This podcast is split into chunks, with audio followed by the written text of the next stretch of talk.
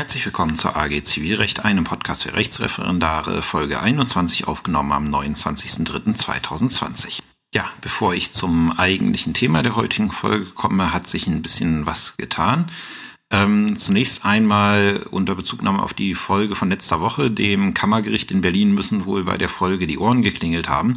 Jedenfalls ist in dem Verfahren betreffend Renate Kühners diese Woche eine Beschwerdeentscheidung ergangen bzw. publik geworden. Die Beschwerdeentscheidung selber habe ich noch nicht gefunden. Ich weiß auch noch nicht, ob sie veröffentlicht ist, aber ich habe mal den LTO-Artikel verlinkt. Ähm, und zusammen mit der Ausgangsentscheidung und jetzt dem Artikel, der, der, der ähm, verlinkt ist, ähm, kann man schon sehen, was jetzt das äh, Kammergericht dafür zulässig und für unzulässig erachtet hat. Ähm, es ist so gewesen, dass das Kammergericht weitergegangen ist als das Landgericht äh, Berlin und auch weitere Äußerungen von der Meinungsäußerungsfreiheit als nicht gedeckt angesehen hat. Ähm, hat also weit, äh, die Herausgabe weiterer Daten angeordnet ähm, aber nicht vollständig. Ein paar Äußerungen haben sie als noch von der Meinungsäußerungsfreiheit gedeckt angesehen. Zum Beispiel kranke Frau war ein Punkt, den, ähm, ähm, den sie gebilligt haben. Soweit ich das jetzt, ähm, ohne jetzt die Entscheidung im Einzelnen zu kennen, ähm, da werde ich nochmal einen Nachtrag machen, wenn, wenn sie mir dann vorliegt. Ähm, also soweit ich das jetzt sehen konnte, waren das aber alles Sachen, wo man sagen könnte, ja gut, da kann man noch drüber diskutieren. Also das ist noch was, wo man, äh, wo man die Diskussion führen kann. Ähm, das nur als Nachtrag zur letzten Folge. Und dann hatte ich, was mich natürlich freut, äh, einen äh, größeren Anstieg der Zuhörerzahlen zu ähm, verzeichnen und auch äh, einen deutlichen Anstieg der Kommentare, ähm, gerade bei iTunes und auf der Seite selber. Ähm, das freut mich zum einen sehr, zum anderen ist halt der Anlass etwas bedauerlich, nämlich die ganze Situation mit Corona. Ähm, es scheint wohl so zu sein, also bei uns in Sachsen-Anhalt ist es tatsächlich auch so, dass, ähm, äh, dass die Arbeitsgemeinschaften eingestellt worden sind und das scheint wohl auch Konsens in, ich glaube, allen anderen Bundesländern zu, zu sein, soweit ich das gesehen habe. Äh, zum Beispiel NRW hat jetzt, äh, wie ich der Presse entnommen habe, einen kompletten Einstellungsdurchgang fürs Referendariat einfach abgesagt, weil die keine Ausbildung gewährleisten können. Ähm, und es wird halt sehr unterschiedlich damit umgegangen. Und äh, also ich, ich zum Beispiel meine Anfänger AG äh, mache ich über Zoom im Videochat ähm, weiter. Was auch nicht die optimalste Lösung ist, aber ich denke, das nächstbeste, was man machen kann zu Präsenzunterricht in so einer Situation. Und ich habe halt Zuschriften von vielen Referendaren bekommen, die, äh, die jetzt halt gerade das Problem haben, dass bei ihnen keine Ausbildung stattfindet und äh, die sich halt mit dem Podcast behelfen. Ähm, was mich natürlich sehr freut. Und ähm, was mich noch mehr gefreut hat, ist, dass tatsächlich jemand äh, mal mein Material durchgearbeitet hat und äh, zwei Fehler festgestellt hat, die da drin äh, enthalten waren. Das eine belangte die Prozessstat äh, ging um die Prozessstation in der Musterrelation. Da hatte ich aus Versehen ähm, geschrieben, dass eine subjektive Klage, also die richtige Norm hatte ich genannt, hatte aber irgendwie geschrieben, dass die subjektive Klagehäufung ist, obwohl es die objektive Klagehäufung ist. Das ist jetzt korrigiert. Und das andere be ähm, betraf bei Folge 6 die Vergleichsgebühr. Da, in, da findet sich jetzt auch tatsächlich, also da findet sich jetzt auch eine Korrekturmitteilung in den Show Notes. Ähm, da hatte ich gesagt, dass, äh, also im Podcast hatte ich gesagt, dass die Vergleichsgebühr bei 1,5 äh, Rechtsanwaltsgebühren ist.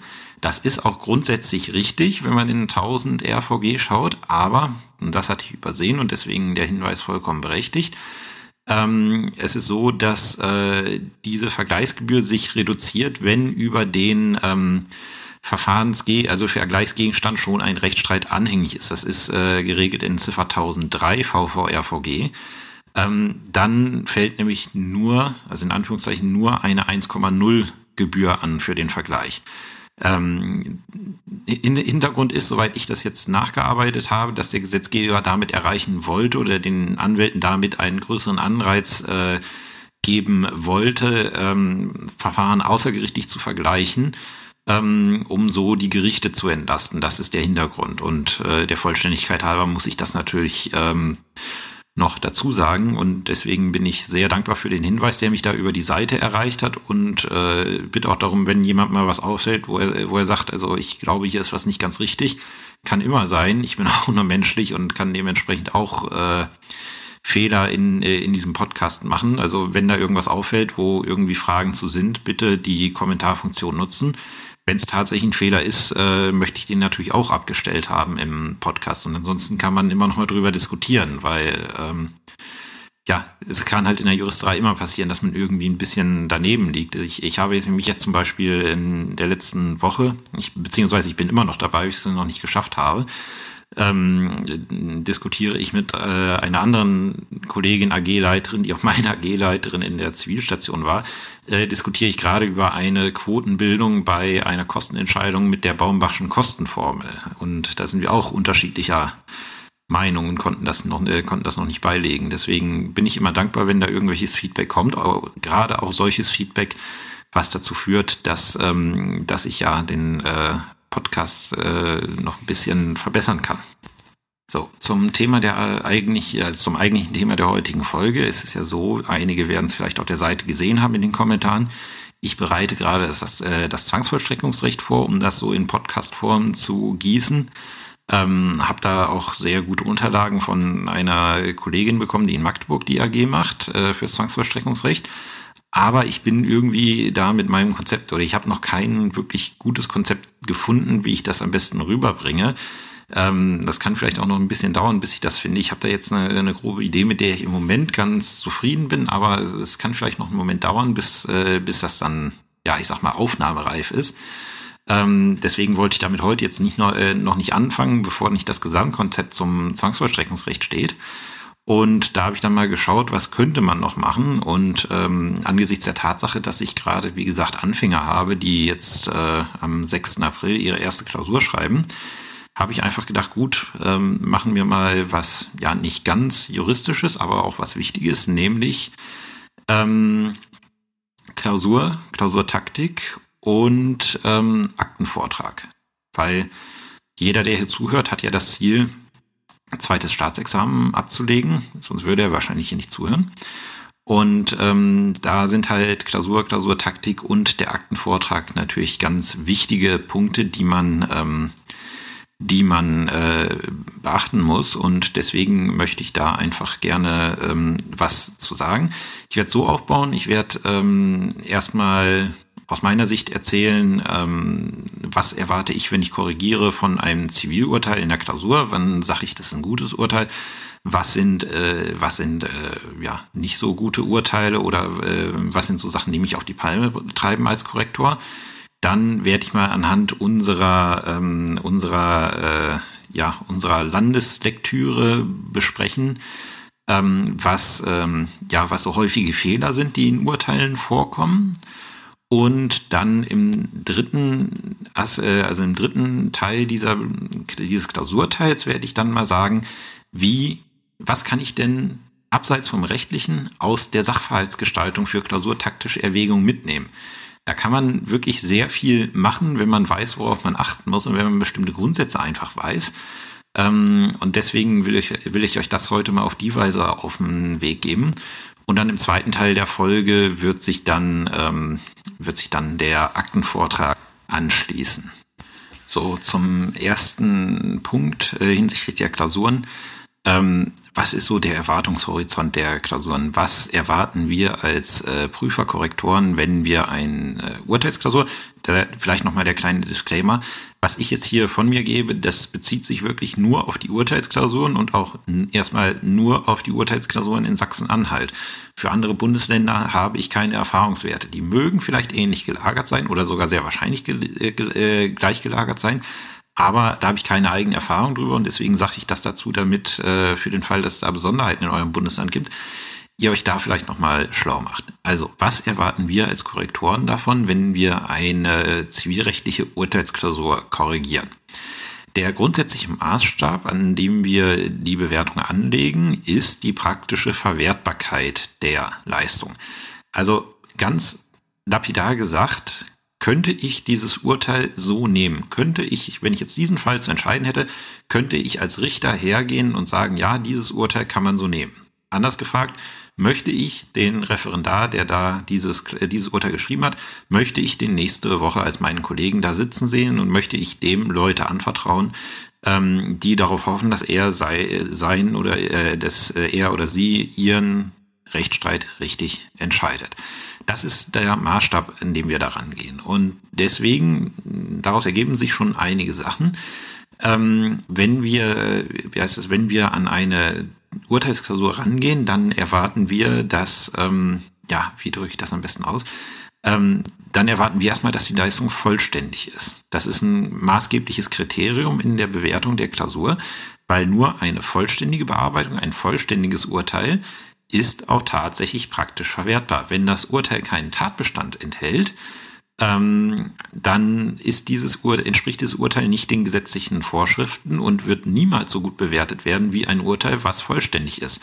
Auch wenn die Entscheidungsgründe wunderschön geschrieben sein mögen, und da komme ich nachher drauf, wie man äh, wieder die Gewichtung Tatbestand und Entscheidungsgründe ist. Ähm, selbst wenn dann die Entscheidungsgründe wunderbar geschrieben sind, wenn das Urteil nicht vollständig ist, wird das immer zu erheblichen Ab, äh, ähm, ja, zu erheblichen Abwertungen führen. Es gibt da dann so äh, Spezialisten, ich habe noch keinen persönlich getroffen, der so drauf ist, aber das sind so Horrorgeschichten, die hört man immer, äh, da sagen die, äh, da sagen dann die, äh, manche Korrektoren oder sollen manche Korrektoren sagen, wie gesagt, ich habe noch keinen persönlich gefunden, der das gesagt hat. Ähm, in dem Moment, wo zum Beispiel die Unterschrift des Richters fehlt, die Unterschrift des Richters ist gesetzlicher Bestandteil des Urteils, steht so im Gesetz drin. Ähm, wenn die, ähm, wenn die äh, Unterschrift des Richters fehlt, dann ist das so ein wesentlicher Mangel. Das Urteil ist praktisch nicht brauchbar, weil es würde, äh, es würde in der Praxis aufgehoben werden, wenn es nicht unterschrieben ist. Und deswegen kann ich dann nur noch entscheiden, selbst wenn alles andere perfekt ist, kann ich sagen, ja, äh, 0 bis 3 Punkte. Ist, wie gesagt, ich habe noch keinen Fall gesehen, aber das ist immer so die, die Horror, äh, die Horrorgeschichte, die man als Referendar hört, äh, die ich auch schon gehört habe. Ob das jetzt prüfungsrechtlich in Ordnung wäre, sei mal dahingestellt. Dazu bin ich zu wenig Verwaltungsrechtler. Ähm, wie man hört, sehe ich das auch ein bisschen anders, aber halt, es soll halt verdeutlichen, wie wichtig die Vollständigkeit des Urteils ist. Und ich würde persönlich die Prognose wagen, ein vollständiges Urteil, was komplett fertig ist, ähm, wird mehr Punkte kriegen, auch wenn es in den Entscheidungsgründen vielleicht nicht ganz so gründlich ist wie jemand, der die Entscheidungsgründe perfekt ausarbeitet, aber zum Beispiel den Tatbestand nur zur Hälfte drin hat. Ich bin, ich bin der Meinung, dass äh, das Ziel in der, im zweiten Examen von jedem Referendar sein sollte, ein vollständiges Urteil ab, äh, ja, abzuliefern. Und was ist dann noch so wichtig an dem, äh, an dem Urteil, wenn, wenn ich sage die praktische Verwertbarkeit? In dem Urteil dürfen keine schweren Fehler drin sein. Zum Beispiel, ähm, wenn ich äh, mir den Urteilstenor ansehe, dann, äh, dann darf der, ähm, dann darf der Urteilstenor nicht, nicht so einen Riesenbock äh, enthalten. Wenn ich zum Beispiel einen Urteilstenor habe, der nicht vollstreckbar ist, und das kommt tatsächlich leider auch im zweiten Examen vor, dass die Leute einen Urteilstenor schreiben, der nicht vollstreckbar ist, das ist wirklich ein schwerer, äh, schwerer Fehler, der zur praktischen Unverwertbarkeit des Urteils führt. Und das führt dazu, dass die Klausur massiv abgewertet wird, egal was da hinten noch rauskommt. Da mag vielleicht das richtige Ergebnis gefunden worden sein in den Entscheidungsgründen, aber die Umsetzung ist grauenhaft, praktisch nicht brauchbar und deswegen erhebliche Abwertung. Ähm, wenn ich mir den Tatbestand anschaue, dann schaue ich halt, ist das, kann ich jetzt nur anhand dieses Tatbestandes, kann ich den Fall verstehen? Das soll nämlich das, äh, das ist nämlich das Ziel des Tatbestandes, ähm, dem unbefangenen Leser ohne Kenntnis der Akte zu vermitteln, worum geht's hier. Und das, und das konzentriert und äh, ohne lange zu schwafeln. Und da sehe ich immer rot, wenn die Leute anfangen im Tatbestand ähm, seitenweise wört, äh, wörtlich zu zitieren aus dem Sachverhalt. Dafür sind die Bezugnahmen da. Das macht in der Praxis auch niemand, dass er seitenweise wörtlich aus der Akte zitiert, beziehungsweise die Leute, die es machen, äh, die machen das schlecht. Ähm, ich habe da gerade mal so einen, gut, der, der Fall spielt im Strafrecht, aber ich habe da gerade mal so einen Fall im Kopf. Ich schaue mal, ob ich den Artikel zu dem Thema nochmal äh, noch finde. Ähm, da hat äh, da hat ein Strafrichter einfach die gesamte Akte in sein Urteil kopiert und das war, eine, war dann halt sein Urteil, was er da geschrieben hat. Ähm, das hat bei seinem Berufungsgericht nicht äh, unbedingt für Heiterkeit gesorgt, dass, äh, dass das so gelaufen ist. Wie gesagt, ich schaue mal, ob ich den Artikel finde. Wenn ja, verli äh, verlinke ich ihn in den Shownotes. Und auch in den Entscheidungsgründen. Eine, ich, ich will eine praktisch verwertbare Entscheidung und gute Entscheidungsgründe müssen dem, ja, müssen dem, ähm, äh, müssen dem, äh, Leser vermitteln und der Leser kann auch ein juristischer Laie sein. Warum hat das Gericht jetzt so entschieden, wie es entschieden hat? Und das setzt voraus, dass Entscheidungsgründe auch äh, Rechtsnormen enthalten. Ich finde das immer ganz beeindruckend äh, und da nehme ich mich selber jetzt nicht aus, weil ich habe das als Referendar tatsächlich auch gemacht. Wenn man irgendwie gerade mit der Zivilstation durch ist und sich da richtig gut fühlt, äh, dann, hat, dann neigt man oftmals dazu, Urteile zu schreiben, ohne eine einzige Norm ins Urteil zu schreiben. Ähm, und wie gesagt, das, da nehme ich jetzt äh, mich jetzt gar nicht aus. Ich habe tatsächlich mal im äh, Examensklausurenkurs äh, bei uns im Land als Referendar habe ich auch so eine Klausur abgegeben, wo keine einzige Norm in den Entscheidungsgründen drin stand. Und da hat mir dann die äh, die Kollegin, die das äh, korrigiert hat, auch angeschrieben: Ja, was prüfen Sie denn hier bitte? Und so geht's mir auch immer, wenn ich dann die Urteile lese und ich sehe keine einzige Norm da drin. Auch ein Urteil muss Normen enthalten und ein gutes Urteil hat auch starken Normenbezug in den Entscheidungsgründen und eine gute und nachvollziehbare Subsumption. Nämlich so gut und nachvollziehbar, dass auch die Naturalpartei ohne Anwalt verstehen kann, was das Gericht jetzt hier warum so gemacht hat, wie es das gemacht hat. So, wenn ich dann jetzt gesagt habe, was ich so von einem Urteil erwarte, ähm, dann jetzt die viel wichtigere Frage und wahrscheinlich auch die für euch interessantere Frage, wie kriege ich das denn in der Klausursituation hin?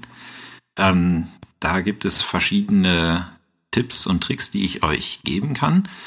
Ähm, zunächst mal ähm, beginnt es schon ähm, mit der Konzeption der ganzen Geschichte. Ähm, es ist so, äh, die Klausuren sind fünf Stunden lang und ähm, ja, die erste Stunde sollte für die Konzeption der, des Urteils draufgehen. Jetzt mal platt gesprochen und vier Stunden dann für die Niederschrift, äh, für die Reinschrift. Das ist so die Zeitverteilung, die sich, ähm, die sich, äh, ja, die sich eingebürgert hat. Und man braucht die vier Stunden tatsächlich auch, weil die Sachen sind tatsächlich im Regelfall so umfangreich, ähm, dass man diese vier Stunden auch braucht. Also ich sollte mich nicht länger als ähm, länger als vier Stunden, äh, länger als eine Stunde mit der Konzeptionsphase äh, auf, äh, aufhalten. Ähm, was bedeutet, ich muss innerhalb von einer Stunde wissen, wie ich den Sachverhalt, äh, also wie ich die ganze Sache entscheide. Weil, ähm, wenn ich das dann nicht weiß am Ende, ich kann dann auch anfangen oh, äh, zu schreiben, ohne dass ich jetzt genau weiß, zu welchem Ergebnis ich komme. Aber ich sage immer, das merkt man dem Urteil an. Man merkt, dem Ur äh, man merkt einem Urteil an, ähm, dass es geschrieben wurde, ohne dass derjenige, der es geschrieben hat, sich jetzt, äh, sich jetzt sicher war, wie er die Sache am Ende entscheidet. Ähm, das merkt man dann insbesondere bei den Tatbeständen, weil wenn ich nicht weiß, wie ich mich entscheide, dann weiß ich nicht, was jetzt rechtlich relevant und irrelevant ist. Und dann ähm, ufern die Tatbestände aus, weil sich der oder die Kandidatin, Kandidat eben keine Gedanken darüber gemacht hat oder machen konnte, was brauche ich denn aus dem Sachverhalt jetzt für meine rechtliche Lösung und was ist nicht wichtig, was kann ich irgendwie eher kurz darstellen oder vielleicht auch überhaupt nicht darstellen, weil es überhaupt nicht relevant ist. Ähm, und dementsprechend ist diese Konzeptionsphase essentiell für, äh, für den späteren Erfolg in der Klausur. Ähm, wie gehe ich jetzt äh, damit, also wie fange ich jetzt tatsächlich an, wenn ich eine Klausur zu schreiben habe? Das erste ist, und das mag rudimentär sein, aber es geht regelmäßig schief. Das erste, was ich mache, ich lese um Himmels Willen den Bearbeitervermerk. Und ich lese ihn nicht nur, sondern ich verstehe bitte auch, was da drin steht.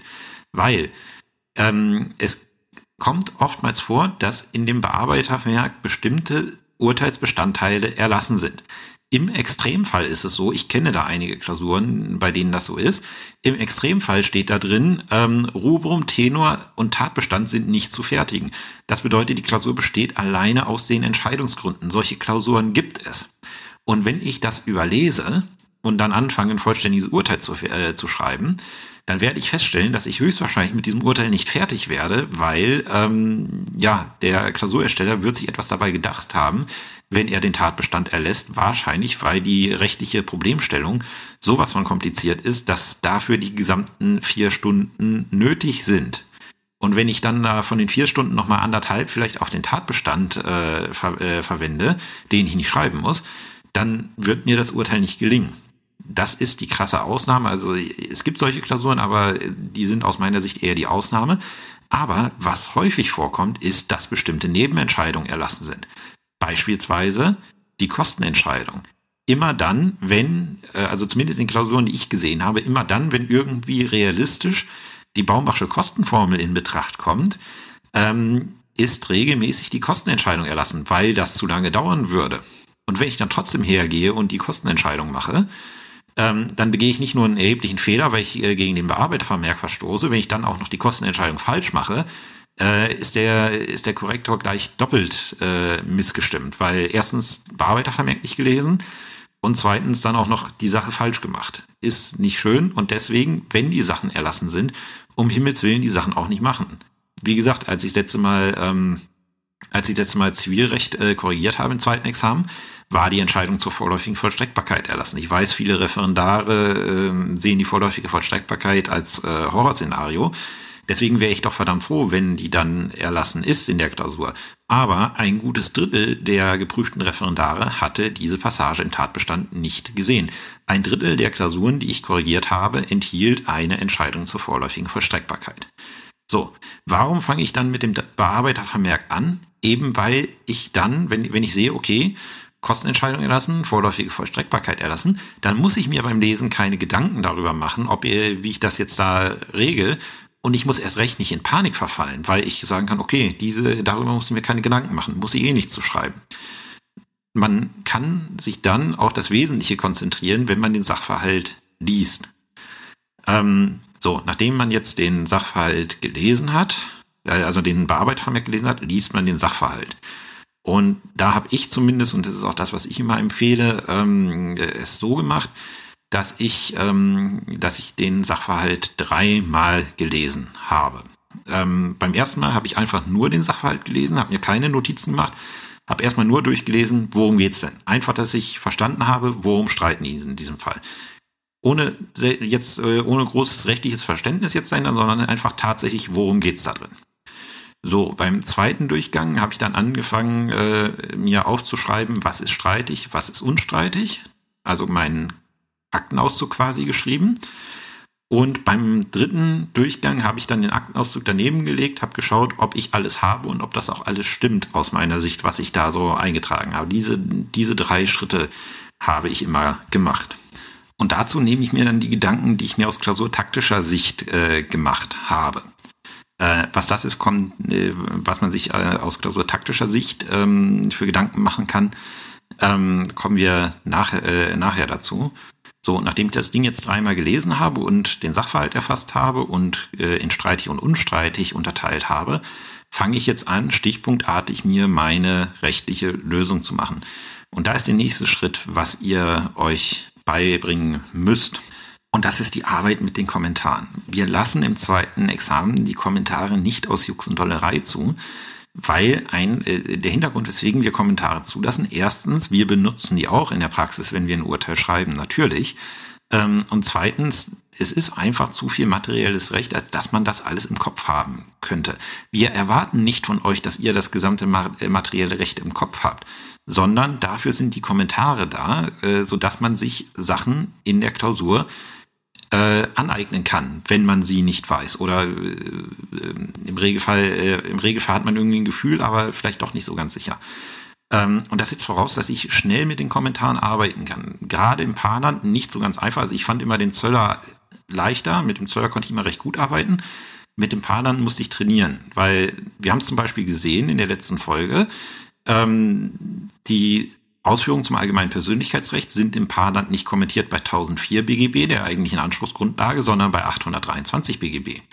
Ähm, und das sind solche Sachen, die muss ich halt wissen und muss im Zweifelsfall in der Klausur auch wissen, wo ich halt Informationen aus dem Kommentar herbekomme. Und das ist etwas, das muss ich üben. Und zwar möglichst im Klausurenkurs. Weil ähm, die grundlegende gesetzliche Systematik, die müsst ihr halbwegs äh, beherrschen oder die müsst ihr beherrschen. Da, äh, also wer ähm, mit der Systematik des BGB nichts anfangen kann, ähm, der wird auch im zweiten Examen äh, zu kämpfen haben. Ähm, ihr müsst erkennen, welche Anspruchsgrundlagen hier in Betracht kommt und wie man sie dem Grunde nach prüft. Aber so Einzelprobleme, wie sie manchmal da auftreten, dafür ist der Kommentar da, dass man die sich erarbeiten kann. So, und da, das muss man lernen. Ich habe da, äh, als ich äh, letztes Jahr meine Anfänger AG äh, geleitet habe, das war immer so ein bisschen frustrierend. Ähm, wenn, wenn dann so das Hauptproblem da war und irgendwie so zwei, das Hauptproblem war wunderbar kommentiert im, ähm, äh, im Paarland und äh, zwei Drittel haben dazu was geschrieben, aber nicht wirklich überzeugend. Also man merkte, die haben die Kommentarstellen nicht gefunden oder haben damit nicht gearbeitet. Ich sage, Mensch Leute, es steht doch da im Paarland. Warum, warum, arbeitet ihr da nicht mit? Und dann kriege ich immer als, äh, habe ich oftmals als Antwort bekommen, wir haben keine Zeit gehabt, in den Kommentar reinzuschauen. Ähm, ja, der, zum Zeitmanagement komme ich gleich noch. Die Zeit muss sein und die Zeit muss in der Konzeptionsphase sein. Also ich hatte meine Examensklausuren oder allgemein meine Zivilrechtsklausuren nach einer Stunde so, dass ich halt äh, alles stichpunktartig in der Lösungskizze aufgeschrieben hatte, sowohl im Sachverhalt als auch äh, in den Entscheidungsgründen. Und ich habe mir die wichtigen Kommentarstellen rausgeschrieben, die ich dann vielleicht in den Entscheidungsgründen näher mir hätte ansehen wollen. Also ich habe ich hab so gemacht, ich habe rudimentär geschaut, was steht da drin, habe da, äh, hab da dann ungefähres Ergebnis äh, hingeschrieben, was ich damit mache und dann die Kommentarstelle dahinter geschrieben, sodass ich dann wusste, okay, wenn ich jetzt an der Stelle in meinen Entscheidungsgründen bin, schaue ich nochmal äh, schaue ich noch nach und ähm, verarbeite dann diese Kommentierung in eine Argumentation, die ich dann in meinem Urteil äh, verwende. Wie man mit dem Kommentar in den Entscheidungsgründen arbeitet, dazu komme ich gleich auch. So. Wenn ich das jetzt gemacht habe, dann weiß ich am Ende, dann weiß ich jetzt am Ende der Konzeptionsphase hoffentlich, wie wird mein Urteil im Ergebnis aussehen. Und dann kann ich anfangen zu schreiben. Und wie ich das jetzt mache, da gibt es zwei Sachen, die ähm, das ist ein gewisser Glaubenskrieg, der da immer mit, äh, mit äh, geführt wird. Ich stelle beide vor, sage auch, was mein persönlicher Favorit war, aber das muss, ähm, wie heißt es, das muss nicht für jeden genauso sein, sondern äh, da muss jeder seinen Weg finden. Deswegen stelle ich beide Möglichkeiten vor. Der erste Weg ist, ähm, ähm, dass man zuerst anfängt, die Entscheidungsgründe zu schreiben. Das wird auch von einigen AG-Leitern so empfohlen. Warum wird das empfohlen? Weil da wird gesagt, auf die Entscheidungsgründe gibt es die meisten Punkte. Das ist richtig. Die Entscheidungsgründe haben das höchste Gewicht im Rahmen des Urteils, weil sie erstens den größten Teil einnehmen, Klammer auf, sollten, Klammer zu, ähm, und weil da halt die rechtlich, die Rechtsanwendung abgeprüft wird. Alles davor ist, ja, ich will jetzt nicht sagen Nebengeplänkel, aber ist halt weniger juristisch sondern eher tatsächlich. Und die Entscheidungsgründe sind halt die knallharte Rechtsanwendung. Deswegen wird es immer auf die Entscheidungsgründe die meisten Punkte geben. Und damit die in jedem Fall vollständig sind, wird halt von einigen empfohlen, ähm, die zuerst zu, äh, die zuerst zu schreiben und ähm, dann Rubrum, Tenor, Tatbestand nachzuholen. Ja, hat was für sich. Die andere, und das ist der, die Variante, die ich immer genommen habe, die andere Variante ist, das Urteil von oben bis unten runterzuschreiben. Also zuerst das Rubrum, den Tenor, den Tatbestand, die Entscheidungsgründe. Was ist das Risiko dabei? Kann sich jeder denken. Ähm, das große Risiko ist, dass ich nicht fertig werde, wenn ich Zeitmanagementprobleme habe. Ähm, dann kann das problematisch werden. Auf der anderen Seite, was sind die Vorteile? Wenn ich ein Urteil so schreibe, was halt dafür, äh, was halt eine sehr disziplinierte Konzeptionsphase voraussetzt, nämlich dass ich wirklich nicht mehr als eine Stunde nehme, sonst schaffe ich das nicht. Ähm, und dass ich dann am Ende der einen Stunde auch weiß, wo ich hin möchte mit diesem Urteil. Ähm, wenn ich dann das Urteil so runterschreibe, dann wird, wirkt das Urteil mehr aus einem Guss. Das, das macht dann deutlich mehr Sinn das, äh, und dann kriege ich auch dieses Zusammenspiel zwischen Tatbestand und Entscheidungsgründen hin ich hatte immer das Gefühl, in dem Moment, wo ich den Tatbestand geschrieben habe, und den habe ich dann natürlich vor den Entscheidungsgründen geschrieben, in dem Moment, wo ich den Tatbestand geschrieben habe, mit der rechtlichen Würdigung, die ich in der Konzeptionsphase gemacht habe in, im Hintergrund, da wurde für mich auf einmal sehr klar, weswegen so bestimmte Sachen im Sachverhalt stehen und was ich in den Tatbestand packen muss, damit ich es nachher in den Entscheidungsgründen richtig erörtern kann. Da, da hat sich äh, re regelmäßig dann, wenn ich einen Tatbestand äh, geschrieben habe, hat sich für mich die Klausur erstmal wirklich offenbart. Und dann konnte ich genau das, was ich für die Entscheidungsgründe brauchte, in den Tatbestand schreiben und dann in meinen Entscheidungsgründen wunderbar mit dem Tatbestand arbeiten. Das war halt eine Einheit, so wie das Urteil auch sein soll. Ähm, und deswegen bin ich damit immer besser gefahren, aus meiner Sicht. Ähm, wie gesagt, die, die Gefahr ist halt, dass man nicht fertig wird und dass man dann ausgerechnet in den Entscheidungsgründen, die halt den größten Teil an den Punkten bringen, nicht fertig wird. Das setzt halt voraus, dass man enorm, äh, dass man eine enorme Disziplin hat, was diese Konzeptionsphase angeht und auch wirklich sagt, ich mache nicht mehr als die Stunde. Am Ende dieser Stunde muss mein Ergebnis stehen, komme was da wolle. Das ist äh, das Risiko dabei. Ähm, wie gesagt, ich empfehle weder das eine noch das andere. Was ich jetzt gerade äh, gerade von mir gegeben habe, war meine persönliche Erfahrung. Die muss nicht für jeden gleich sein. Ähm, ich empfehle, es gibt ja überall Klausurenkurse, einfach mal in den Klausurenkursen das eine und das andere zu probieren. Vielleicht jetzt nicht gerade in der AG-Klausur, die bewertet wird und ins Zeugnis eingeht, aber halt mal in den Klausurenkursen zu probieren, kann ich die Klausuren besser, wenn ich zuerst die Entscheidungsrunde schreibe und das Ganze dann ergänze, oder möchte ich das Urteil in einem Stück durchschreiben? Das sind so Sachen, die wichtig sind.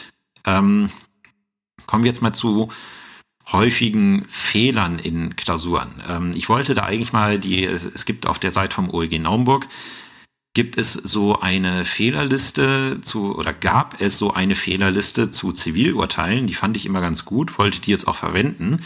Gehe jetzt gerade auf die Seite, weil ich mir das nebenher hier auf den Schirm legen wollte, dass ich es äh, anhand dessen bespreche und was sehe ich? Ja, diese entsprechende Datei ist gerade nicht online.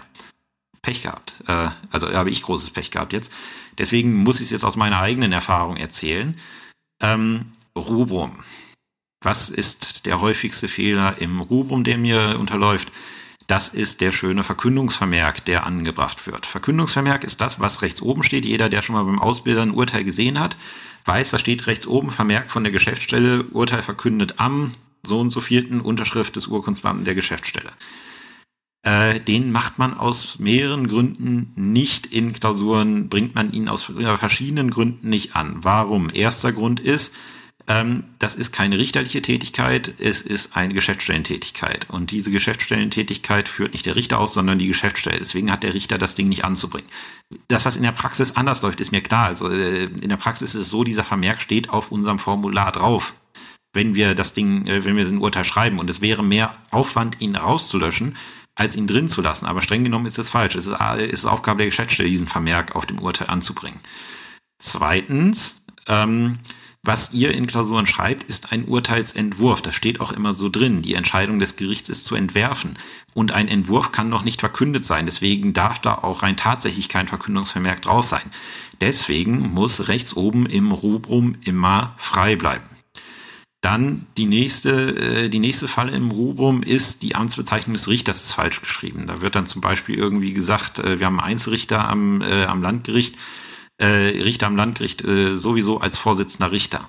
Das ist ein Fehler, sondern man schreibt den Richter mit Amtsbezeichnung, wie sie im Protokoll stehen. Die einzige Ausnahme ist tatsächlich, wenn ich eine ähm, wenn ich eine äh, Entscheidung durch einen Einzelrichter am Landgericht habe, dann schreibe ich durch den Richter am Landgericht XY als Einzelrichter.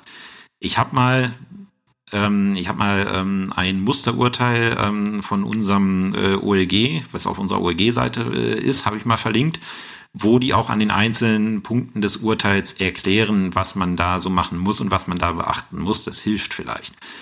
Generell Fehler im Rubrum brechen der Klausur jetzt nicht das Knick, aber das Rubrum ist das, was der Korrektor als erstes liest. Und äh, ich sag mal so, wir sind nicht sonderlich angetan, wenn das Rubrum schon furchtbar ist, weil äh, das Rubrum ist wirklich reine Auswendiglernarbeit. Das ist keine hohe geistige Arbeit, ähm, ein richtiges Rubrum zu schreiben. Und wenn es daran schon hapert, äh, verheißt das für die Klausur selten was, ähm, selten was Gutes.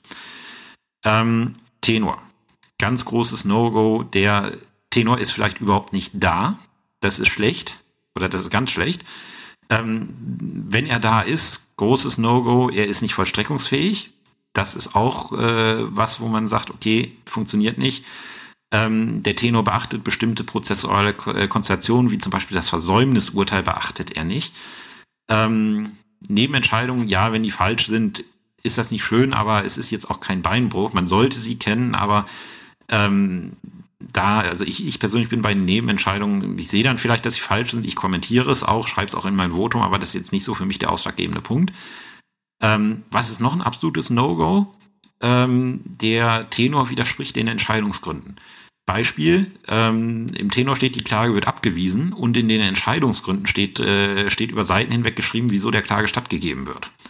Das ist etwas, das darf nicht sein. Bitte am Ende unbedingt schauen, dass der Tenor mit dem übereinstimmt, was ihr auch in den Entscheidungsgründen ausgeurteilt habt. weil sonst macht das keinen Sinn. Ihr könnt nicht unten in den Entscheidungsgründen schreiben, wieso der, äh, wieso der einen Anspruch hat und oben dann den Tenor reinschreiben, die Klage wird abgewiesen. Das wäre ein Urteil, was zwangsläufig nicht praktisch verwertbar wäre, weil es in der Berufung äh, sang- und klanglos abgeändert werden würde. Ähm, deswegen darauf achten, dass äh, Sachen stimmig sind. Was sind häufige Fehler im Tatbestand? Äh, Tatbestand deutlich zu lang, nicht auf das Wesentliche reduziert. Teilweise habe ich, äh, teilweise habe ich bei Tatbeständen das Gefühl, dass, ähm, dass da die komplette Akte abgeschrieben wurde. Ähm, es, wurden, es wurde nicht deutlich, dass sich der Referendar Gedanken darüber gemacht hat, was ist streitig, was ist unstreitig, was ist erheblich, was ist nicht erheblich. Ähm, es wurde nicht zusammengefasst, sondern es wird seitenweise wörtlich zitiert, obwohl es auf den Wortlaut überhaupt nicht ankommt. Bezugnahmen werden nicht eingesetzt.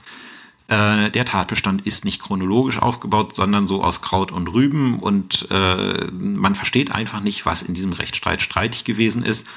Häufiger Fehler im Tatbestand, Tatsachen und Rechtsansichten werden nicht sauber getrennt ähm, oder gehen durcheinander. Es werden die falschen Anträge dargestellt.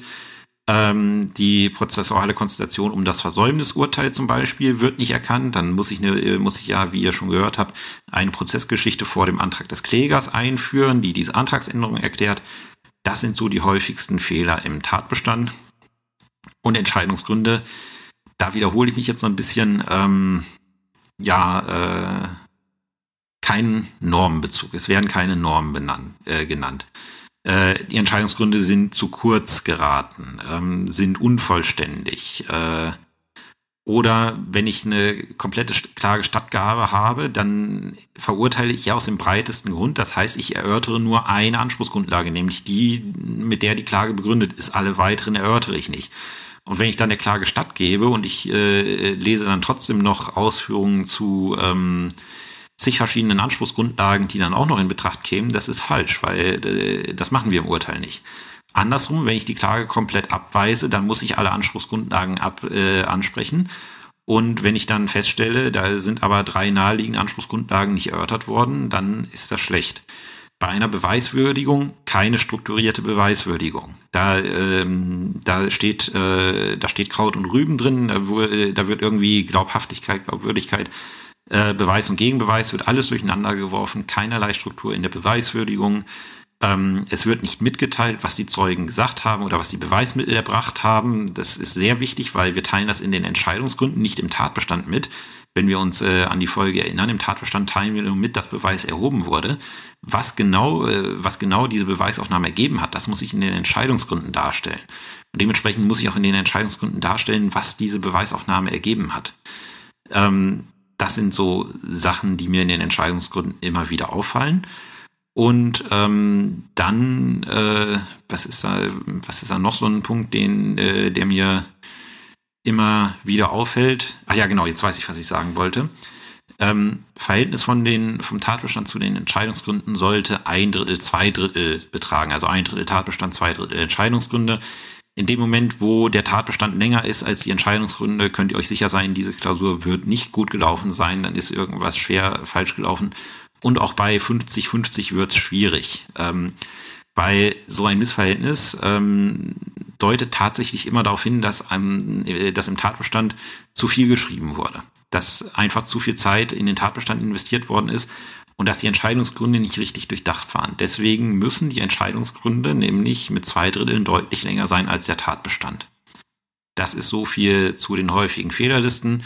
Ich werde äh, die Folge später mal aktualisieren, wenn ich diese Fehlerliste vom, ähm, vom OEG Naumburg wieder auf der Internetseite habe, dass ich die verlinken kann. So viel jetzt einmal dazu. Und jetzt kommen wir zu der Frage, was kann ich dem Sachverhalt denn in klausurtaktischer Hinsicht entnehmen? Ja, zur Klausurtaktik. Das ist jetzt wieder so ein bisschen ähm, Trockenübung. Am besten erklärt man es tatsächlich an einem Fall. Ähm, aber äh, ich habe keinen, äh, also ich habe natürlich ziemlich viele Fälle, aber das sind alles Original-Examensklausuren, die der Verschwiegenheitspflicht unterliegen. Ähm, und ich habe es bisher noch nicht geschafft, da mal zu fragen, ob ich eine, da muss ich eine Zustimmung natürlich von meinem OEG beziehungsweise vom Landesjustizprüfungsamt einholen, dass ich die hier verwenden und bereitstellen könnte, um es daran mal zu erklären, was Klausurtaktik ist. Auch das wird wahrscheinlich oder möglicherweise mal ähm, irgendwie in Klausurtaktik Teil 2 dann der Fall sein, aber es gibt doch einige Sachen, die ich, ähm, die ich, äh, ja, die ich mit auf den Weg geben kann, die vielleicht äh, helfen, Klausuren besser zu verstehen. Das ist jetzt tatsächlich keine wirklich juristische Erwägung, sondern sind rein taktische Erwägungen, die ich, ähm, die ich, äh, die ich machen muss, wenn ich, ähm, äh, wenn ich an so eine, äh, an so eine Klausur rangehe oder die ich nicht machen muss, aber wenn ich sie kenne, können sie mir helfen und dann können sie mir auch den richtigen Weg weisen. Das erste ist, der Bearbeitervermerk ist Gott. Mag jetzt ein bisschen blasphe äh, ja, blasphemisch klingen, aber der Bearbeitervermerk ist Gott. Und was im Bearbeitervermerk drin steht, ist Gesetz, auch wenn im Gesetz was anderes steht. Ein Beispiel aus einer eigenen Examensklausur, die ich mal geschrieben habe. Ich war über diesen Bearbeitervermerk nicht glücklich. Ähm, es war, es ging in der Examensklausur darum, wir sollten ein, ähm, eine Entscheidung eines Verwaltungsgerichts im einweigen Rechtsschutz entwerfen und wer schon ein bisschen weiter ist oder schon mal mit der Verwaltungsgerichtsbarkeit zu tun gehabt hat, die Verwaltungsgerichte entscheiden grundsätzlich in erster Instanz durch Kammern und die Kammer ist besetzt mit drei Berufsrichtern und zwei ehrenamtlichen Richtern. Und im einstweiligen Rechtsschutz, weil es schnell gehen muss, entscheiden nur die Berufsrichter. Das heißt, ich habe eine Dreierbesetzung. So. Im Bearbeitervermerk stand drin, die Entscheidung des Gerichts ist zu entwerfen. Sie ergeht am so und so vielten unter Mitwirkung des Vorsitzenden Richters am Verwaltungsgericht X des Richters am Verwaltungsgericht Y, des Richters am Verwaltungsgericht Z und der ehrenamtlichen Richter so und so. Ja, äh, damit war durch den Bearbeitervermerk eine gesetzwidrige Besetzung der Kammer vorgegeben. Aber was macht man in der Situation? Ähm, man könnte darauf hinweisen, dass, die, dass das nicht sein kann, was im Bearbeitervermerk drin steht. Ähm, aber die einfachere und sichere Variante ist, man schreibt es einfach so auf, wie es im Bearbeitervermerk drin steht. Weil, wenn das vorgegeben ist durch den Bearbeitervermerk, dann, dann kann kein Korrektor der Welt da wirklich anmerken, dass diese, dass diese äh, Kammerbesetzung falsch ist, weil der Bearbeitervermerk ist Gott für die Klausur. Und da muss man einfach sich, also da sollte man sich, muss man sich dran halten, was da drin steht. Das hilft einem nämlich, äh, solche Gedanken einfach auszublenden. Ich habe natürlich gleich gesehen, dass das Schwachsinn war, weil ich in der Zeit auch viel Verwaltungsrecht gemacht hatte in meiner Kanzlei äh, und auch vielen einstweiligen Rechtsschutz gemacht habe und da immer nur drei Berufsrichter entschieden haben. Ähm, aber ich habe es knallhart so aufgeschrieben, wie es im, äh, wie es im Bearbeitervermerk stand. Und das hat der, äh, also der, ähm, der Korrektor hat es dann im Votum kommentiert, dass dieser Bearbeitervermerk offensichtlich falsch ist. Sollte auch nicht passieren vom Justizprüfungsamt, aber auch da passieren Fehler.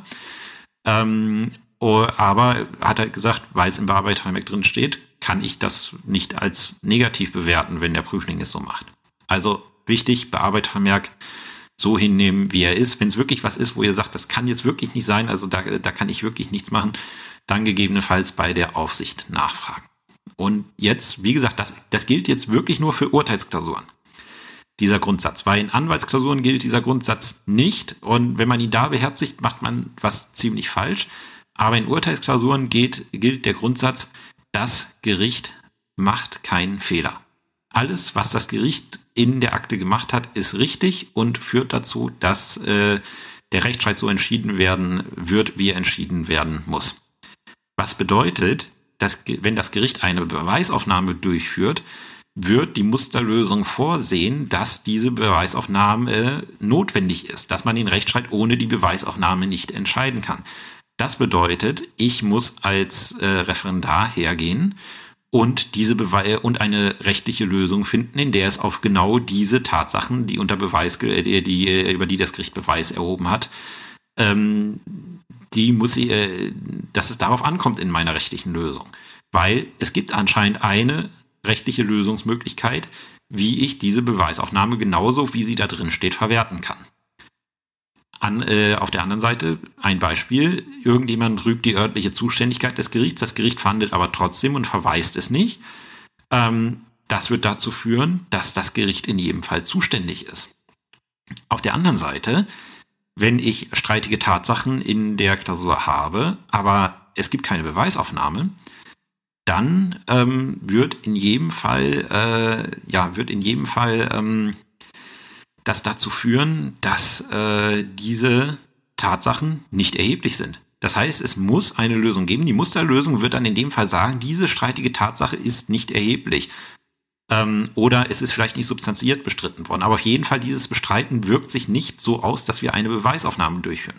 Das bedeutet, in dem Moment, wo über diese streitigen Tatsachen kein Beweis erhoben wurde, weiß ich, aha, okay, es muss eine rechtliche Lösung geben, nach der es auf diese Tatsachen nicht ankommt. Und nach der muss ich suchen. Wenn ich das im Hinterkopf behalte, dann kann ich schon mal ganz anders an die Klausur rangehen. Jeder Bearbeitervermerk enthält die Bemerkung, sollte eine Beweisaufnahme ähm, für notwendig erachtet werden, ist zu unterstellen, dass sie durchgeführt und ohne Ergebnis geblieben ist. Darauf solltet ihr euch aber nie einlassen. In dem Moment, wo ihr diesen Bearbeitervermerk ziehen müsst, ist irgendwas in eurer Bearbeitung schiefgelaufen. Weil ich kenne, und ich kenne einige Klausuren, ich kenne keine Klausur, wo es darauf angelegt wurde, diesen Teil des Bearbeitervermerks zu ziehen. Das ist halt, das soll regeln, was passiert, wenn jetzt irgendwie der Kandidat an eine Wand fährt und ähm, ähm, und es anders sieht, äh, dann muss man ja auch irgendwie dafür sorgen, dass, es weiter, dass es weitergeht. Was, äh, was ist sonst noch zu beachten? Ähm, wenn wir zum Beispiel Haupt- und Hilfsanträge haben, also der Kläger stellt einen Hauptantrag und stellt Hilfsanträge. Ihr könnt euch ziemlich sicher sein, in dieser Konstellation wird der Hauptantrag nicht begründet sein, weil man wird euch keine Hilfsanträge äh, geben in der Klausur, über die ihr nicht entscheiden müsst. Und über Hilfsanträge dürft ihr nur entscheiden, wenn der Hauptantrag unbegründet oder unzulässig ist. Das bedeutet, okay, für eure Musterlösung könnt ihr euch schon mal die Gedanken machen, das, äh, das LJPA oder die Lösungskizze geht wohl davon aus, dass dieser Hauptantrag keinen Erfolg hat. Und unter dieser Prämisse, wenn ich mir das vor Augen führe, ähm, kann ich schon mal, äh, kann ich mir schon mal meine Gedanken machen. Das hat jetzt weniger mit dem Satz, das Gericht hat immer Recht in diesen Klausuren zu tun, aber wir schreiben auch nichts wirklich Überflüssiges in diese Klausuren. Wenn es einen Hilfsantrag geben wird, dann, ähm, dann wird es den wohl nicht umsonst geben. Anderes Beispiel, der Beklagte erklärt eine Hilfsaufrechnung. Ihr könnt euch sicher sein, dass ihr über diese Aufrechnungsforderung entscheiden sollt. Was bedeutet, dass das äh, Vorbringen, äh, das Hauptvorbringen des Beklagten wohl nicht erfolgreich sein wird. Das sind alles so kleine taktische Dinge, die man sich vor Augen führen kann. Ähm, wenn man immer daran denkt, wir wollen ja eine möglichst rechtlich umfangreiche Prüfung von euch im zweiten Examen sehen. Und äh, wenn da Klausuren in, bestimmten, in bestimmter Hinsicht gestrickt sind, kann ich daraus meine Schlüsse ziehen, dass ich weiß, okay, es muss eine rechtliche Lösung geben, nach der ich das so oder so machen kann. Ähm, die muss ich immer noch finden. Aber äh, ich habe ich hab oftmals gemerkt in Klausuren, wenn ich, wenn ich das dann so gesehen habe, dann habe ich gesagt, okay, da komme ich dann hin, wenn ich das so mache und wenn ich das so mache, komme ich dahin. Und tatsächlich hat die Kommentierung da auch immer dieses Gefühl bestätigt, dass ich an diesen Stellen tatsächlich die Weichen setzen konnte. Und wenn ich weiß ähm, ungefähr, wie, äh, wie der Fluss verläuft, dann weiß ich auch, ähm, dann fällt es mir leichter herauszufinden, okay, in welchem Rechtsgebiet befinde ich mich und welche, auf welche Normen kommt es an. So ging es mir zumindest immer. Das sind halt die klausurtaktischen Erwägungen, die ich euch jetzt mal so in allgemeinen Ausführungen geben kann. Und wenn ich mal einen Fall freigegeben bekomme, den ich für ja, geeignet halte, dann ähm, bespreche ich das auch tatsächlich mal am Fall.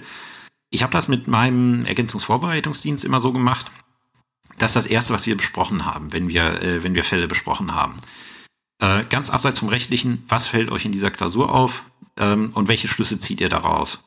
Ein tatsächlich.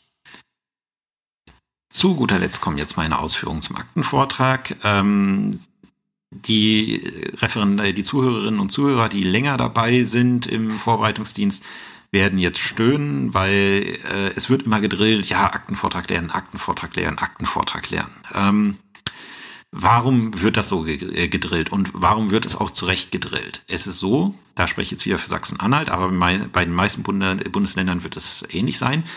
Der Aktenvortrag ist eure Eröffnung in der mündlichen Prüfung. Also es läuft, zumindest hier in Sachsen-Anhalt, so ab, dass, ähm, dass wir, äh, dass die Prüfungskommission zusammenkommt, Ihr werdet äh, vom Vorsitzenden kurz vorgestellt, also ihr seid nicht dabei, ihr habt, ihr habt die Kommission nicht getroffen, ihr habt euch mit dem Vorsitzenden getroffen, euch mit dem unterhalten und der Vorsitzende stellt der Kommission die Prüflinge vor. Wir, wir kennen eure Vornoten, wir wissen, wo ihr eure Wahlstation gemacht habt. Der Vorsitzende stellt euch vor, sagt, was, äh, was ihr ihm so erzählt habt, äh, dass wir ein Bild kriegen. Und dann kommt der erste Prüfling rein, hält seinen Aktenvortrag, geht raus. Das heißt, es gibt, kein, es gibt keine Vorstellrunde.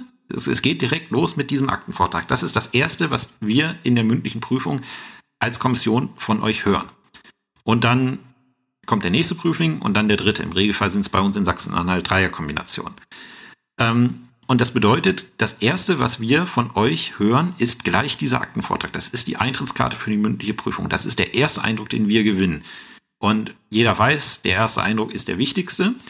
Was bedeutet, ähm, ihr könnt mit einem guten Aktenvortrag die äh, Prüfungskommission für euch einnehmen. Und zwar positiv. Und äh, ein positiver Aktenvortrag wird im Regelfall dazu führen, dass, äh, ja, dass man schon mal positiv eingestellt ist. Wir sind auch nur Menschen, also wenn der Aktenvortrag gut lief, ähm, ist das halt ein positiver Eindruck, der halt, äh, der halt verbleibt. Ähm, wohingegen, ich, ich muss aber dazu sagen, ich habe auch keinen wirklich negativen Aktenvortrag erlebt. Also im Examen saß das dann äh, regelmäßig immer. Ähm, und hinzu kommt noch bei uns in Sachsen-Anhalt, der Aktenvortrag hat in der mündlichen Prüfung doppeltes Gewicht im Vergleich zu den anderen Prüfungsgesprächen. Also er hat das, also der hat, bei uns haben die einzelnen Prüfungsgespräche fünf Prozent und der Aktenvortrag und das Anwaltsgespräch haben jeweils zehn Prozent äh, Gewichtung in der mündlichen Prüfung. Also ist auch tatsächlich eine Möglichkeit, äh, seine Note zu verbessern. Und tatsächlich Aktenvortragstechnik kann man durch Üben lernen. Das ist kein, äh, da ist kein Talent für erforderlich. Das kann man tatsächlich durch stringentes Üben lernen. Was ist der Aktenvortrag? Für diejenigen, die noch keinen gehalten haben und diejenigen wie meine Anfänger zum Beispiel, mit denen ich es noch nicht besprochen habe. Ähm, Ziel des Aktenvortrags ist es, in zehn Minuten, und es sind wirklich nur zehn Minuten, eine Akte, die ich bekommen habe, ähm, einem juristisch Gebildeten vorzustellen, in tatsächlicher und rechtlicher Hinsicht. Das muss man, muss man sich so vorstellen, die Prüfungskommission ist quasi ein Spruchkörper am Gericht, zum Beispiel eine Kammer am Landgericht. Und äh, der Prüfling nimmt jetzt die Rolle eines Berichterstatters ein und erzählt seinen beiden Kollegen, was steht in der Akte drin im, äh, als Sachverhalt und welche rechtliche Lösung ähm, ziehe ich daraus. Es soll den Zuhörer in die Lage versetzen, nachzuvollziehen, warum der, ohne Aktenkenntnis nachzuvollziehen, warum der Rechtsstreit so oder so entschieden werden soll. Weil auch in der täglichen Gerichtsarbeit in einem Spruchkörper kennen nicht alle Richter die Akte. Da gibt es immer einen, der kennt die Akte nicht, sondern der kennt nur das, was der Berichterstatter ihm vorbereitet.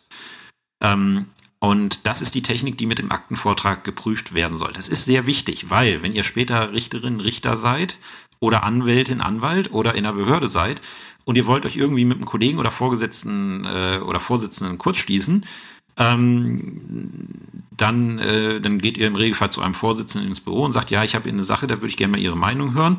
Und dann sagt der, Sachver äh, sagt der Vorsitzende, ja, worum geht's denn in der Sache? So, und die nächste Antwort sollte bitte nicht sein, ja, da müssten Sie mal die Akte lesen.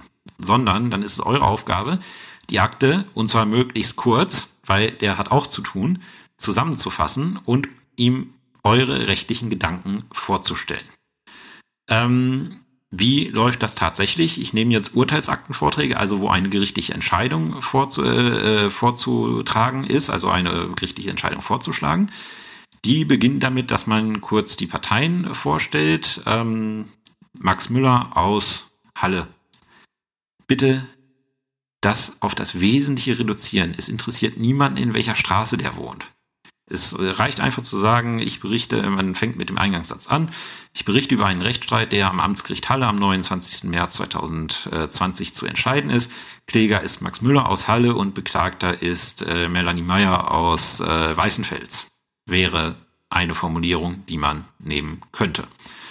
Und dann schwenke ich schon über und äh, sage, diesem Rechtsstreit liegt der folgende Sachverhalt zugrunde. Und dann erzähle ich meinen Sachverhalt und das mache ich genauso wie ich einen Tatbestand erzählen würde. Das heißt, ich erzähle den unstreitigen Sachverhalt im Imperfekt, den streitigen Sachverhalt im Präsens und Konjunktiv, dann den Klägerantrag, den Beklagtenantrag, den Beklagten, streitigen Beklagtenvortrag und dann am Ende den, äh, die Prozessgeschichte, wenn ich sie habe. Das, ähm, ja, ich sag mal so, das äh, erfordert einiges an Übung, weil das eine sehr ungewöhnliche Möglichkeit ist zu sprechen. Ich habe, weil ich es einfach beim besten Willen nicht anders konnte, weil ich das so unnatürlich empfand, ich habe bei meinem ersten Aktenvortrag die Zeitform einfach vollkommen ignoriert und den Fall so vorgestellt, wie ich es für mich als natürlich empfunden habe. Das hat meine AG-Leiterin erheblich und zu Recht kritisiert. Das muss man üben. Man muss lernen, so zu sprechen, wie man auch einen Tatbestand schreiben würde. Aber äh, glaubt mir, es geht. Nachdem ich den Sachverhalt vorgestellt habe, ähm, mache ich einen Pauschalvorschlag. Ähm, und der lautet, ich schlage vor, äh, die Klage, äh, der Klage stattzugeben, die Klage abzuweisen, der Klage sta teilweise stattzugeben. Und dann stelle ich meine Entscheidungsgründe vor. Da sage ich, der Kläger hat einen Anspruch aus Paragraph 823 Absatz 1 BGB. Und dann subsumiere ich die einzelnen Anspruchsgrundlagen durch, knapp, knapp da, wo kein Problem liegt, und äh, dann dort vertieft, wo das Problem in dem Fall liegt. Und da argumentiere ich dann. Und am Ende, ähm, äh, am Ende, nachdem ich diese Entscheidungsgründe quasi vorgetragen habe, komme ich zu dem Ergebnis und sage, abschließend schlage ich folgenden Tenor vor und dann muss ich jedenfalls den Hauptsache Tenor ausformulieren. Nebenentscheidungen können erlassen werden, sind häufig erlassen und was man auch nicht vergessen darf, nicht jeder zivilrechtliche gerichtliche Aktenvortrag ist auch eine Urteilsentscheidung. Sehr beliebt sind da sogenannte PKH-Aktenvorträge, wo darüber zu entscheiden ist, ob ähm, Prozesskostenhilfe bewilligt wird oder nicht. Das ist äh, etwas, was gerne in Aktenvorträgen ähm, ja, gebracht wird. Meine AG in Dessau wird sich dran erinnern, die haben nämlich zu mir irgendwann mal gesagt, können wir auch mal bitte wieder einen anderen Aktenvortrag haben als Prozesskostenhilfe. Einfach weil ich so viele Prozesskostenhilfe-Aktenvorträge hatte. Ähm, das muss man berücksichtigen. So, und hoffentlich seid ihr am Ende der, ähm, der, äh, ja, der, des, Vor äh, des Tenorvorschlages auch noch unter den zehn Minuten. Ähm, geringfügige Zeitüberschreitungen in der Prüfung werden toleriert, aber wenn das über 30 Sekunden, ähm, äh, Sekunden sich zieht, ähm, müsst ihr damit rechnen, dass der Vorsitzende euch das Wort entziehen muss. Das ist eine unschöne Erfahrung für alle Beteiligten. Es gibt zu dem Aktenvortrag keine Rückfragen. In dem Moment, wo ihr fertig seid, packt ihr eure Sachen und geht. Es wird nicht darüber diskutiert, was ihr vorgetragen habt. Das heißt, alles, was ihr vorgetragen habt, müsst ihr, also alles, was ihr vortragen wollt, müsst ihr auch vortragen. Ihr könnt nicht darauf hoffen, nochmal irgendwie eine Frage gestellt zu bekommen, um irgendwas zu vertiefen. Das gibt es nicht. Ihr tragt vor und wenn ihr fertig seid, seid ihr fertig. Dann passiert auch nichts mehr. Was äh, sind oftmals die Probleme gerade am Anfang? das Zeitmanagement. So eine Akte in zehn Minuten vorzutragen, man hat eine Stunde Vorbereitungszeit, das ist sportlich. Das ist wirklich sportlich und das macht am Anfang unheimlich Probleme. Gerade am Anfang haben die meisten Probleme, die Zeitbeschränkung einzuhalten. Dann der Vortragsstil. Äh, das fängt damit an, dass, äh, also immer wenn ich dann Anfänger habe und die den ersten Vortrag halten, dann habe ich quasi alles ausformuliert, haben die quasi alles ausformuliert äh, auf dem Papier stehen und lesen das ab. Das ist schlechter Vortragsstil, weil der Vortrag soll in freier Rede erfolgen. Das bedeutet, ich muss mir notwendige, notwendigerweise die nötigsten Notizen machen und dann mit meinen Notizen arbeiten und gegenüber der Kommission dann die anzuschauen und denen zu erklären, was ist denn hier passiert.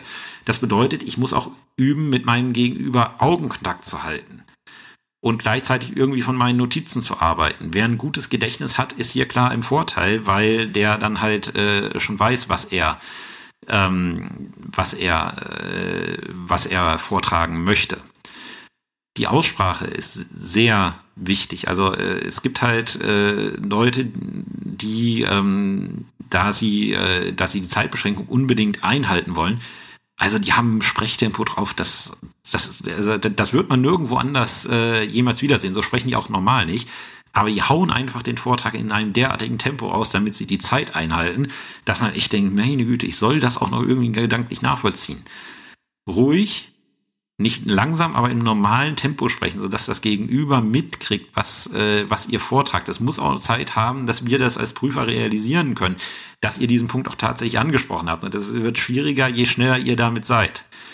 Ähm, und wie gesagt, viel macht halt diese, dieser Vortragsstil aus, diese freie Rede, dieses, äh, dieses, äh, dieser Augenkontakt, das Mitnehmen. Gesten teilweise auch, leichte Gesten kann man, äh, kann man da verwenden. Das ist nicht, ist nicht verkehrt. Also mich bei, also ich finde, mich nimmt sowas immer mehr mit, wenn, wenn ich sehe, dass sich da gedanklich irgendwas entwickelt. Ich, ich gestikuliere zum Beispiel gerade auch, äh, während ich hier den Podcast aufnehme, weil das irgendwie meine Art zu sprechen ist. Ähm, das kann, äh, das kann man ma äh, das kann man machen und ähm, wird zumindest von meiner Sicht auch immer gerne gesehen. Und dieser Vortragsstil kann halt auch über vieles äh, hinwegtäuschen, was vielleicht im Rechtlichen schief geht. Ähm, etwas, was ihr niemals machen solltet, wenn ihr feststellt, dass, ähm, ja, ihr stellt fest, äh, okay, ähm, die Sache läuft irgendwie aus dem Ruder. Äh, ich, äh, also ihr, ihr, ihr fangt mit dem Vortrag an und stellt fest, eure rechtliche Lösung ist Mist, die ihr jetzt gerade präsentieren wolltet. Um Himmels Willen, bleibt bei der rechtlichen Lösung, die ihr am Ende der Stunde gefunden habt. Da mögt ihr zwar einen gewissen Punktabzug dafür kriegen, dass ihr, äh, dass ihr möglicherweise falsch gelegen habt, aber ähm, der ist nicht so hoch, als wenn ihr jetzt ad hoc anfangt, eure rechtliche Würdigung zu überarbeiten und das äh, und die äh, Prüfer quasi live dabei sind, wie ihr gerade den Fall das erste Mal richtig löst, weil ich kann garantieren, das wird schiefgehen. Ähm, und im Regelfall wird es dann auch dazu führen, dass ihr böse über das Zeitlimit kommen werdet und dann ist nichts gewonnen. Deswegen der beste Tipp, den ich für einen Aktenvortrag äh, mitgeben kann, ist, am Ende der Stunde muss die Lösung stehen und diese Lösung wird vorgetragen. Da wird nicht nochmal drüber nachgedacht, diese Lösung wird vorgetragen und dann muss es auf Gedeih oder Verderb so sein, wie es da ist. Das Schöne ist, das Rechtliche am Aktenvortrag, das ist wie alles andere, da, da muss ich darauf hoffen, dass ich es sehe oder dass ich es nicht sehe. Aber den Vortragsstil, das Zeitmanagement, die Art und Weise, wie ich spreche, das kann ich mit Übung lernen. Ich kann mit Übung wirklich lernen, dass ich diese zehn Minuten einhalte, dass ich das Wesentliche äh, äh, rüberbringe, ähm, dass ich äh, die Leute anschaue, dass ich nicht so zu sehr an meinen Notizen hafte, dass ich mir nicht so viele Notizen mache, sondern mir die Sachen merke. Das ist reine Übungstätigkeit und da muss man sich dann einfach ähm, in Kleingruppen bietet sich an, wenn man eine private Arbeitsgemeinschaft hat, bietet sich an, dass jeder da mal irgendwie eine Woche einen Aktenvortrag hält. Ähm, oder man kann auch einfach irgendwie jemanden nehmen, der nicht Jurist ist und dem einfach einen Vortrag halten. Und, sage, äh, und dann am Ende die Kontrollfrage machen, verstehst du jetzt, was ich äh, damit sagen wollte, warum ich das so mache, wie ich es mache?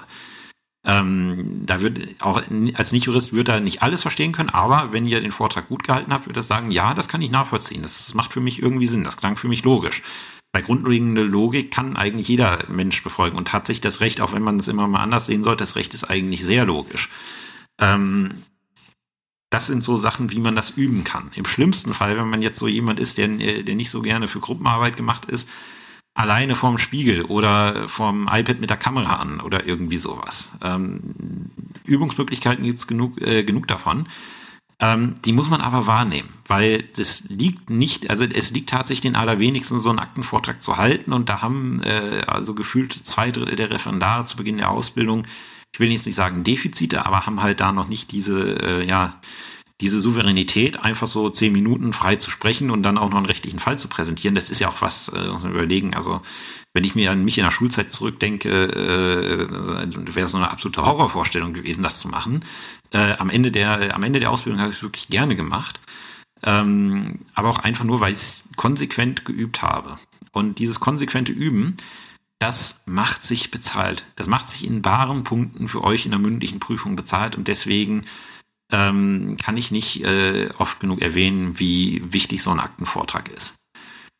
An dieser Stelle würde ich jetzt, wenn ich in einer AG sitzen würde, würde ich tatsächlich selber einen Aktenvortrag halten. Das erspare ich euch jetzt mal, weil irgendwie das nur ja nur über ähm, über die Ohren zu bekommen macht irgendwie nicht so äh, nicht so richtig Sinn, weil man halt auch die Gestik, die Körpersprache und so weiter und halt den Augenkontakt nicht äh, nicht nachvollziehen kann. Ähm, aber wie gesagt, Aktenvortrag ist zu, ich sag mal, gefühlten 70, 80 Prozent Übungs, ja, Übungstätigkeit. Das kann ich lernen. Da muss ich kein unbedingtes Talent für haben. Das kann ich wirklich durch immer wieder üben lernen. Und das möchte ich euch ans Herz legen, dass ihr damit frühzeitig anfangt, weil ähm, ja, äh, es ist so, die zwei Jahre sind schneller rum, als man denkt. Wenn ich jetzt schon sehe, ähm, meine Truppe, die jetzt äh, im März angefangen hat, morgen ist schon der erste Monat von den 24 Monaten rum. Bleiben noch 23. Ähm, das ist halt äh, ja angesichts äh, der Corona-Geschichte noch problematischer, aber es ist schon mal wieder ein Monat rum. Ein Monat, wo ich Aktenvortrag nicht äh, gemacht, ha äh, gemacht habe. Und äh, deswegen frühzeitig anfangen, weil das braucht auch seine gewisse Zeit, bis man das so ein bisschen drauf hat konsequent am Ball bleiben. Ich garantiere euch, wenn ihr das regelmäßig macht, es wird sich in eurer Endnote wirklich zum Positiven für euch niederschlagen. Das ist Zeit, die ihr wirklich investieren solltet. ja, das war's wieder für die Woche. Ähm, ich hoffe, ihr konntet soweit folgen. Es war jetzt mal wieder eine etwas andere, andere Herangehensweise, äh, etwas losgelöst vom Rechtlichen, aber äh, wie ich finde auch sehr ausbildungsrelevant. Ähm, nächste Woche hoffe ich dann, dass ich mein Konzept für das Zwangsvollstreckungsrecht gefunden habe und wir dann so ein paar Folgen uns damit besch äh, beschäftigen können. Bis dahin, angesichts der aktuellen Lage, bleibt gesund und bis zur nächsten Woche. Tschüss.